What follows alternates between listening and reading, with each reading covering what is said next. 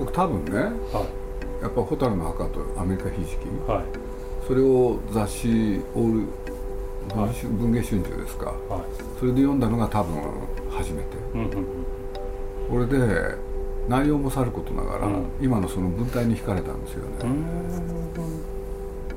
とにかく延々つながるでしょ、はいはいはいはい。当店ばっかりでしょ。ね。あったとしても、はい。ほんであの文章の書き方っていうのは何なんだろうっていうのはすごい引っかかって、うんこれで後に知るわけですよ、うん。小田作之助っていう人がいてうん。この人を真似してた。なるほどなるほど。あのこの書き方をね、うん。真似して書いたもんですよね。へえ いくらでも書けるんですよあれ。やり始めると。そういうもんですかね。そう。いまだに時たま癖が出る時あってね、はいはいこれじゃ読みにくいよなと思いつつ。だから僕のね各文章のどっかにそれが残ってるんですよね。あの「風立ちぬ」の長いコピーの「誠に生きづらい時代であった」のコピーなんかはその匂いそうかもしれないですね。だからまあ小田作も相当好きになっちゃって。なるほど。そうなんですよ。とにかくさ多分最初に読んだのがね「蛍なんか。うんうん。これで内容もさることながら文体に惹かれるものが。うん。でも当然、内容には当然すごい惹かれた、うんこれでまあ子供だからね、まあ、僕は多分19歳になったばっかりですかね。はいは夏にあの僕は誕生日なんで。いうんうん。で秋だったと思うんですよね、その記憶に間違いなければ、うん。もうその時にね、まあ、映画好きだったでしょ、はまあ夢見たんですよね。こういうものをもとに映画作れたらいいよなって。でそれは当時はアニメーションなんて考えてないから、はいはい。当然実写ですけどね、鈴木敏夫のジブリ汗まみれ。今週は去年12月9日に85歳でこの世を去った作家の野坂昭之さんを偲び追悼野坂昭之さんと題してお送りします。野坂さんは直木賞を受賞した「蛍の墓」「アメリカひじき」などの作家活動を中心にシャンソン歌手作詞家タレントそして政治家と幅広くご活躍されました。生前野坂さんと交流のあった鈴木さんがその人柄を語ります。聞き手はフリーライターの柳橋寛さんです。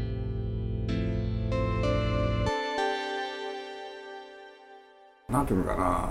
それ前の作家とちょっと違うところの出自があるんですよね、あそれぞれ。うん、だからまあ井上久志だったらひょっこりひょた島、はい。放送テレビの放送作家でしょ、はい。それその前はストリップ劇場で台本書いてたわけでしょ、はいそういうところから出てきた人、ん。それから野坂さんはね、なんて言ったって僕が最初最初にやった朝芸の、まあその時は僕は遭遇してませんけれど、はい。何しろアンカーをやってたんですよね、うんだからい今のね五木ひろゆきさんだって作詞家をやうんったり、そうその前のいわゆる作家とちょっとなんかうんうん。違うね、雰囲気があった。でその人たちがなんかね時代の寵児っていうのか。うでそういうことで言うとねそれぞれがね今のまあちょっと違うけど「ワンピースの作者でいうん小田栄一郎に匹敵っていうのか凌駕する？いようなうん。若,、若者からの人気がそう。しかも3人もいたはいはだからまあ週刊小説全盛の時代ですよね、だからまあ週刊小説雑誌もね、まあ、僕よく覚えてるけれど、ねえそれまでなんとなく雑誌買う時い、うん。タイトルが大きかったはずなのに突然、タイトルよりも作家の名前がでかいっていう。ああそうなっていくきっかけが。うん、そうもうね野坂昭之ってドカーンと出てるからそれでタイトルも見ないで買っちゃうっていうね、なるほどなるほど、うん、そういう時代ですよね。だから憧れましたよね、うんでなんて言ったって野坂さんという人は時代に反逆者でしょ？時代への、うん。これでまあ戦戦後焼け跡派とか自分で受賞してたけれど、ね、人々が自分の欲望をむき出し、でそういうことでいうと高度経済成長の真っ只中に登場でしょ、昭和元禄、そうすると今の人たちは人間じゃないって言って、うん、そうすると人間っていうのはねあの戦後ね、欲望目をギラギラさせて欲望の塊だったあの時がみんなね本性をむき出しにした人間の時代、うん、だから自分はそこを書き続けるっつってなるほど、うん、そんなことを言ってたのを覚えてますよね。だからまあまあ、3人が3人ともなんですけれど、まあ、野坂さんに絞るんなら、うん、とにかく雑誌に載ったら買う、うん、本日単行本になったら買う、うん、それをやり続けましたよねある時期まで。なるほど。これで世の中が学生運動の時代でしょ、うん、これでまあ特にその3人の中で、うん、いわゆるあの全あのサンパ系全学連、はい、っていうのに、まあ、野坂さんっていうのが心情的に加担していく、うん、でその気分が非常に僕らねあの同調できるっていうのか、まあ理性よりも感情的に情緒的にそういう気分になったんですけどね、でそのスターだったんですよね。なるほどなるほど、思想的なよりどころってわけではないんでしょうけどこう感情的なよりどころというかそうですね。だから車に構えてるんですよね世の中、うん、今の世の中を肯定するんじゃなくて、うん、むしろそうじゃない側にもある、うん、だから野坂さんがね、あの僕に選挙権があったかどうか忘れましたけれど、参議院議員になって、はい、でなおかつ、ね、自分がまあ新潟がね、本当のお父さんの、はい。出身だっていうことで、何しろ新潟ロックでしたっけ？角栄と戦うんです、角栄とねその地位を捨てて、選挙戦に突入、ほんでいいところまで戦う、ほんでまあ結局は敗れるんだけれど、そういう時にもねまあ関係ないんだけれど、本当に心の底から応援した、そのぐらい、なんていうのかな好きだったですよね。これでやることがもういろんなことやるでしょ。マルチだったですよね活躍が、ね、小説家だけじゃなくて歌も歌う、はいはい、で僕なんかすぐね自費出版で出した LP レコードがあるんですけれど、うん、それをすぐ買っちゃったりね。もうそう歌ももちろんだけれど、は裏はねどっかの女子大でやった講演会が入っててね。へえそでそれを、ね、持ってましたよね。黒っぽい。そうそうそうそうそう。面白いですね。でその中でねまあ本人がなんかね非常に それこそ五木ひろゆきと自分を比較してね、うん、それは向こうはそのねソフィアの秋とか、うん、ね書いてるものが違うと。タイトルだけでね電車に乗っても恥ずかしくない本、はい、それに比較すれば俺のやつはインポテンツとかね 電車の中で紐解けないやつばかりだと。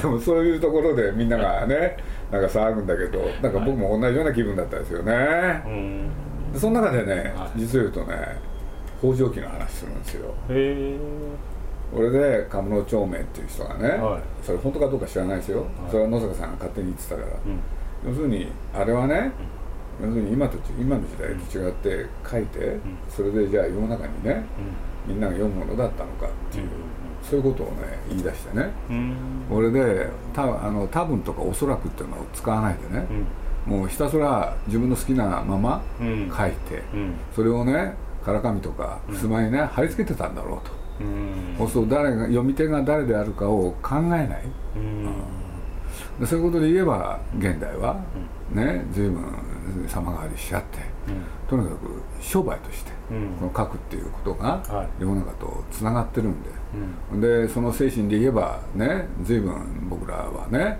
その釜の正面に比べれば劣ってるんだろうけれど、ね。まあそういうことがあることによって自分なんかなんかもこの時代を生きながらやることができるなんつってねそんな講演会をするんですよ。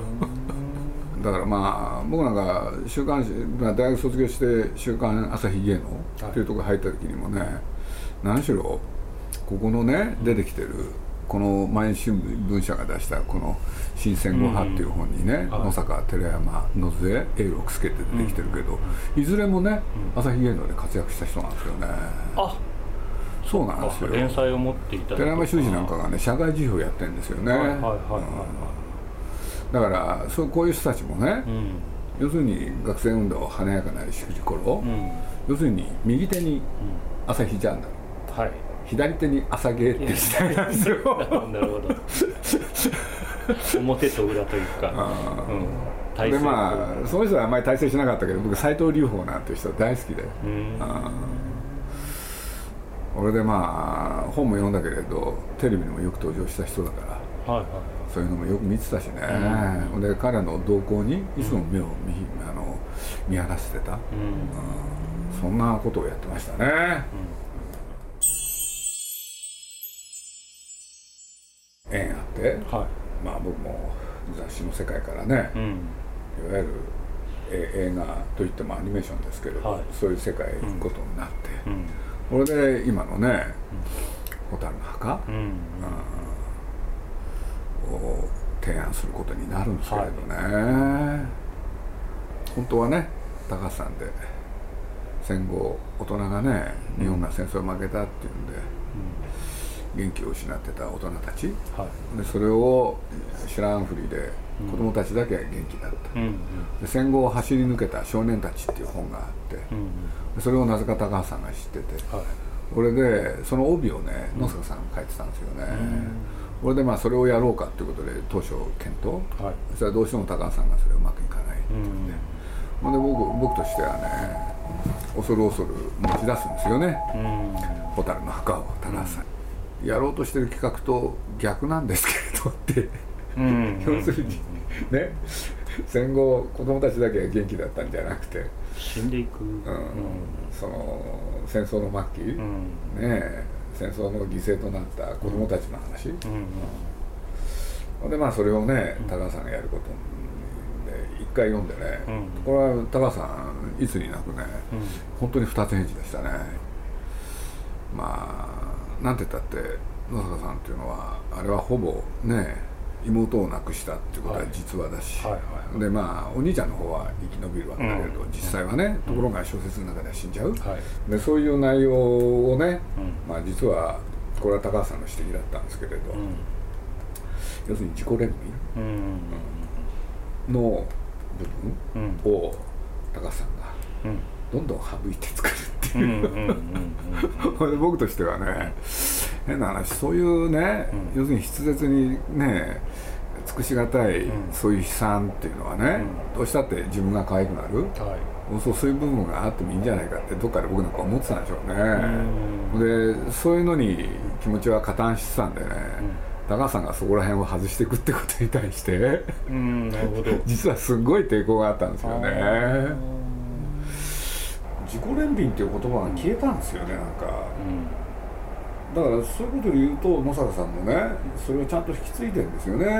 うんなるほそれを高橋さんが消したから僕としては本当に頭にきたんですよ、もうそう弱者はどうしたらいいのって言いたくなった、だからね蛍の墓映画版蛍の墓ってね、強い人が作った蛍の墓なのよ、どうんなるほど。うん、そう思う。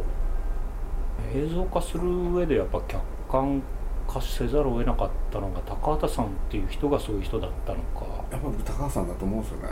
高畑さんがやっぱ頭が良すぎるってことなんですかね、嫌いなんですよね。うん。傷を舐めるみたいで。ああ。でもあの映画だけでも十分辛いじゃないですか。もう見ていられないぐらい辛いから。あれをさらにこうもっと辛く描いちゃったらちょっともう見られないような気もするしだから加藤修一さんのね言葉を引用するんなら、まあこの映画は戦争反対その他いろんなこと言われてるけれど実は描いてるのはね節子の可愛らしさだろううーん。と4歳の女の子がねというのはこういうものだと。うんそこに主眼があった上で、うん。そういう子からうん。笑顔を奪う、うん。命を奪う、うんその戦争の恐ろしさなんだろうなるほどなるとほど。で確かにその通りなんですけどね、うんうんでもそれは、ねうん。野坂さんの書いた「蛍の墓」と関係ないでしょ、うんなるほど、うん。うんでも高橋さんはやっぱりそれやったんですよ。だからやっぱりインテリなんですよね、うん。だってやっぱり原作の方はねセータなんですよ主人公。はいはいはだから宮さん高橋さんの作ったのはセータのね描いた節子の話。い。はそこに大きな違いがあるんですよ、いなるほど、うん、だ僕はねやっぱり小説にね自己憐憫ってつきものだと思ってたんですよ。でそれは甘いと言われようがそのためにはねあの語り口必要なんですよ。うんうんうん。うん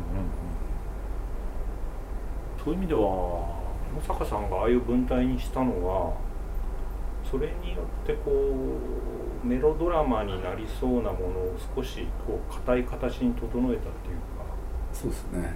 うん、少し客観化するためだったのかもしれないですね。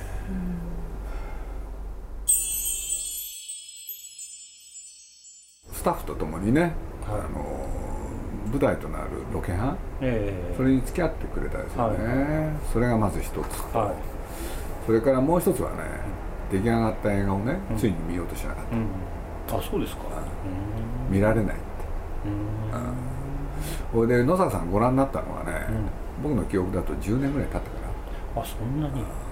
これでねいや本当に素晴らしいと、うんうん。まあその前にねアニメ恐るべしっていうんでまだ作ってる最中にはある文章を書いてくれた。の、はいはい。というのはロケハンに行ってね、うん。見たあのみんなを案内したところのその美術設定ができてて、うでスタジオに遊びに来てくれてね、ええ。その描いた絵を見てね、うなってたんですよね、うん。そしてそこから20年ぐらい経ってからなんですかね、うん。ちょっと忘れましたけれど。まあいろんな諸般の事情でまあ世の中にね、いわゆるビデオっていうものが出て、はいはい。DVD ってものが出る、はい。これでディズニーでね、はい。ジブリ作品の一つとして、ん。まあ、発売をしたんですけれど、うんうん。ある時新潮社さんがね、うんワーナーワーナーブラザーズっていうのを組んで、うん。ホタルの墓を独自に、まあ、DVD として世の中に売る。うん。っていうね、まあ、記者会見がえー執り行われたんですよ。そこへね、要するにアニメのアニメーションのホタルの墓の、その DVD 化、うん。しかももう特に出てたやつが、はいはいワーナーで新しく出るっていうことでうん記者会見をやるわけですよ、なるほど。そうするとまあね高橋さんはそれに協力すべく、はい。そこへ来てる、うん。そしたらなんと野坂さんもお見えになったんですよね、でその時の野坂さんはね、うん。まあちょっとね世間話ぐらいはしたんですけれど、はい。そのなんていうのかな最初にお目にかかった時のその朝から飲んだくれてるそして不機嫌うんとも違うし、うん。それからジブリへ来て、ん。その今の、ね、出来上がった美術設定を見て、はい。なってた時のその、うんいわゆるちょっと怖いぐらいの迫力、うん。ともちょっと違ってたんですよね、なるほど。ちょっとね弱々しくなってたんですよね、うん。体にある変調をきたしてたんですかね今考えると、うんうん。脳梗塞の、ま、前。うん。だからあれ1988年だから20年というともう2000年に入ってからだと思うんですよね、はいはこれで僕はねまあ実を言うと、はのよく野坂さんがね、はい。DVD のうん。記者会見でしょ？そこへよく足を、わざわざ。うん。運んでいただいたなと思って、うんうんうんそれに驚いたんですよね。なるほどなるまあなかなかね、うん野坂さんという人が世間の注目からずれていった時。代だから、そうするとそういうこともややらなきゃしょうがない、うんうんうん。それと僕にとっては大賀さんに書いてもらったあの絵本はウミガメと少年っていう絵本をね、うん野坂さんの原作で、うん。これで大賀和夫が書く、はい。うん。その本を出すっていう時に、うん。実は僕のやってる番組「汗まみれ」にうん。奥様に来ていただいて、うんうん。これで話すっていうね、ことがあって、はうんなんかね年を召してお目にかかった彼女は、い。うん。ねえなんか力強い女性だったよねへえ。迫力があるんですよなるほこれでねああ旦那を支えるために、ど。うんうん。あのタカラジェンヌがこうなったのかっていうね、その印象が強かったねなるほど。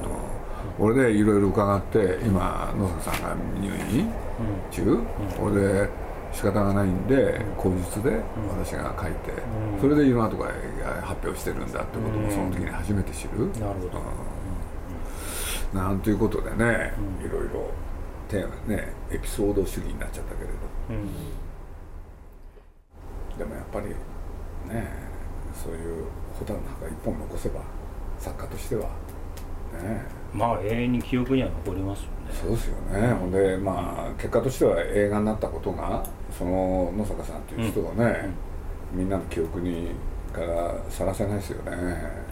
それが大きかったんじゃないですか。だから僕この間亡くなった時にね、テレビの見るともなしにニュースその他見てたら、はもうどこでもその映像が流れた、いそんなそうですよね。ああそうなんだと思ってね、そういうことが起こるとは僕は想像してなかったですよね、うんでもそれもこれも鈴木さんがその上京して18歳ですそれをよ19歳ですよ読んだっていうことから全てが始まってたわけですよね。そうなんそれこそ直木賞芥川賞とあって直木賞がうん。なんか光り輝いてた時代ですよね、そうなんでしょうねやっぱりね。だから僕らの周りにもね直木賞を目指すっていう若者たちがうん。山のようにいて、はいはい。そう。ほんでみんな打ち破れていくのよ、そんな簡単じゃないからね。うん、そうすると今のさ野坂には五木さんが野坂ほんで今の井上久志。で直木賞でみんな名を馳せていくわけでしょ、手鎖真珠なんて本当好きだったですね僕は。うんうん。だからその後、まあ、直木賞がそういう目で見られたことないですよねなんか。どうなんだろう。ん。うだから一時ね例えば青島幸男がはい人間万事採用が馬じゃなくて何かだったような気がするけれど、あの人なんか一本だけ書いて直木賞取ったらもういいやっていうね、そういうことをやってのけた人だし。だからみんな直木賞っていうのに対してものすごい憧れがあった時代ですよね、やっぱり野坂さんもねさ初期はともかくとして、そうやって作品を残すんだけれど、エッセイストとしてはい。なんか僕はやっぱすごかったんじゃないかなって気しますけどねうん。それでいうと井上さんなんかね、ん。やっぱり芝居の人になっちゃったんですよね、そうですね。うん、そう小説はねうん。あんまりちゃんと書かないってうん。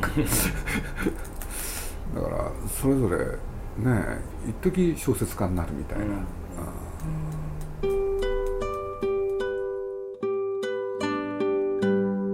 鈴木さんが語る追悼野坂昭之さんいかがだったでしょうか？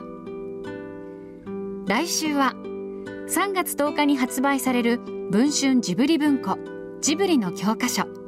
千と千尋の神隠しを特集します。お楽しみに。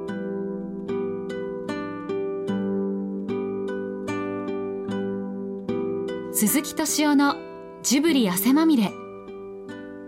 この番組はウォルト・ディズニー・スタジオ・ジャパン。ローソン。アサヒ飲料。日清製粉グループ au ブルボンの提供でお送りしました。